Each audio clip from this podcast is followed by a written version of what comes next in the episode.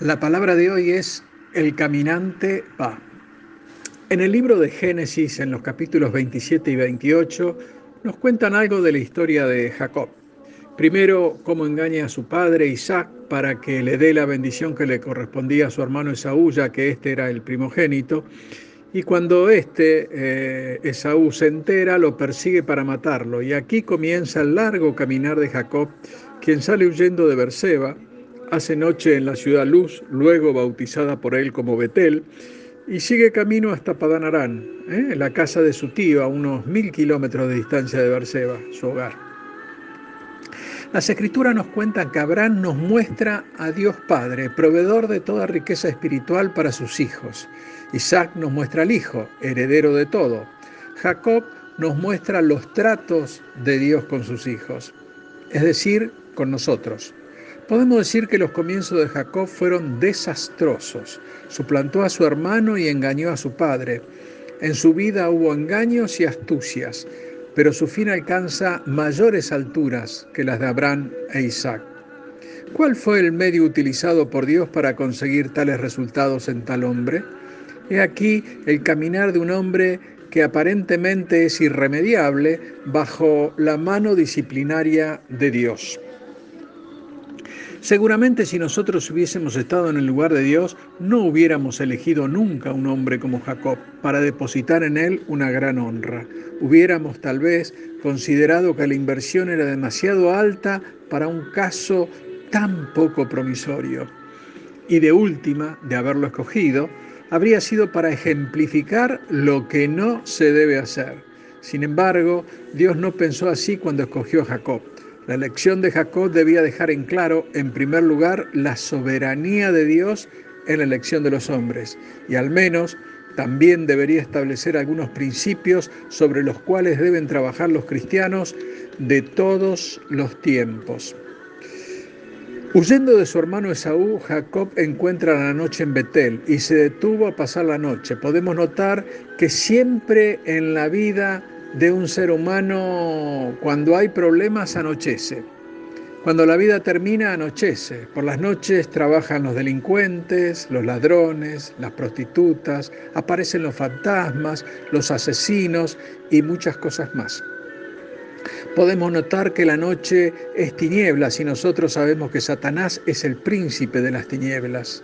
A nosotros nos dan algo de temor las tinieblas, pero qué maravilloso es Dios, ya que transformó este anochecer en la vida de Jacob en un nuevo comienzo. También para nosotros, si podemos captar cómo nos quiere tratar Dios en nuestra vida, será un nuevo amanecer. Veamos. Jacob entiende que la noche era para reposar, entonces toma una piedra y la utiliza como almohada para poner debajo de su cabeza. Él colocó su cabeza sobre una roca y tuvo un sueño. Cuando Jacob se apoyó sobre la roca, se puso en contacto con el mundo sobrenatural. Ve ángeles, que en definitiva son mensajeros, que suben y bajan, y Jacob tuvo una visión en la cual ve a Dios junto a él. Jacob no solamente vio a Dios, sino que lo oyó. Y Dios le promete, uno, darle la tierra sobre la que está acostado a él y a su descendencia.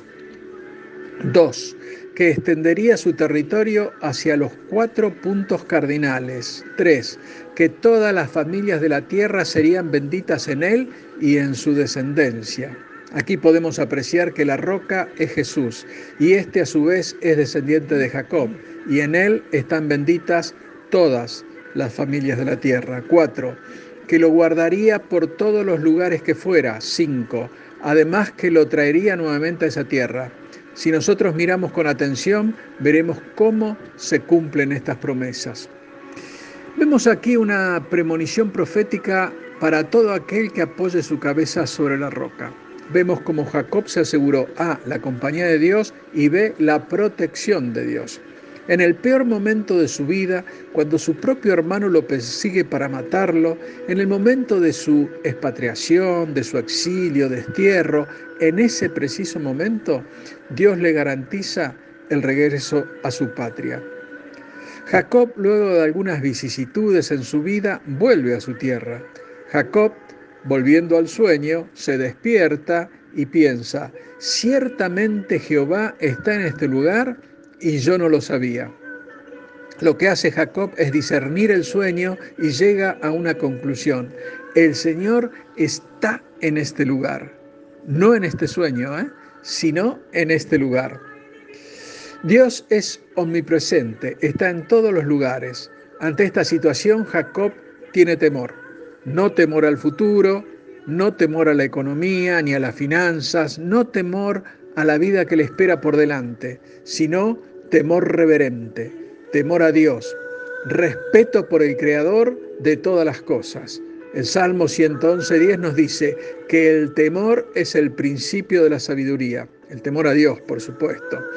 Esto es tener buen entendimiento y después de esto poner en práctica sus mandamientos. Jacob dijo, esto no es otra cosa más que casa de Dios y puerta del cielo. Cuando un creyente recuesta su cabeza sobre la roca, allí, allí es la casa de Dios, es la puerta del cielo. Luego, a la mañana siguiente, Jacob se levantó, tomó la piedra que había puesto de cabecera y la puso por señal y derramó aceite sobre la misma. Vemos que Jacob se encuentra en una ciudad llamada Luz.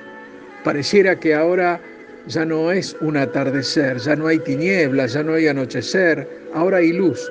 Y él la llamó Betel.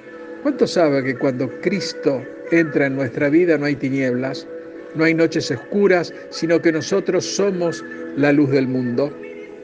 Mateo 5:14 nos dice, vosotros sois la luz del mundo. Una ciudad asentada sobre un monte no se puede esconder. Luego Jacob hace un voto y pone distintas prioridades y las pone correctamente. Que Dios me acompañe, él quería estar al lado del Señor. Luego viene el alimento y el vestido. Si yo me ocupo de Dios, Él se va a ocupar de mí. Por último, la vuelta a casa, sano y salvo. Aquí Jacob recibe la promesa que Dios había hecho a sus padres, pero en vez de postrarse y adorar, siendo astuto e interesado, le pide, casi podríamos decir que le exige que Él le provea de todo lo necesario para su sustento, si quiere que lo reconozca como su Dios. Pregunta, ¿encontramos alguna identificación con nosotros? ¿Nos sentimos identificados con Jacob? Jacob es representativo de todos nosotros. Como escogido de Dios, Jacob tenía su fin asegurado. La obra de Dios en él tenía un sello enteramente confiable, pero, pero, ¿Qué diremos del largo proceso que habría de seguir hasta llegar a ese fin? ¿Qué diremos de nosotros? ¿Será diferente? Nos conviene conocer los caminos que Dios tiene preparado para nosotros y que no nos sorprenda el fuego de la prueba, ¿eh? Ni nos desaliente las dificultades que se nos puedan presentar. Por lo tanto, Jacob fue un elegido de Dios. Nosotros también lo somos. Dios te bendice. Amén.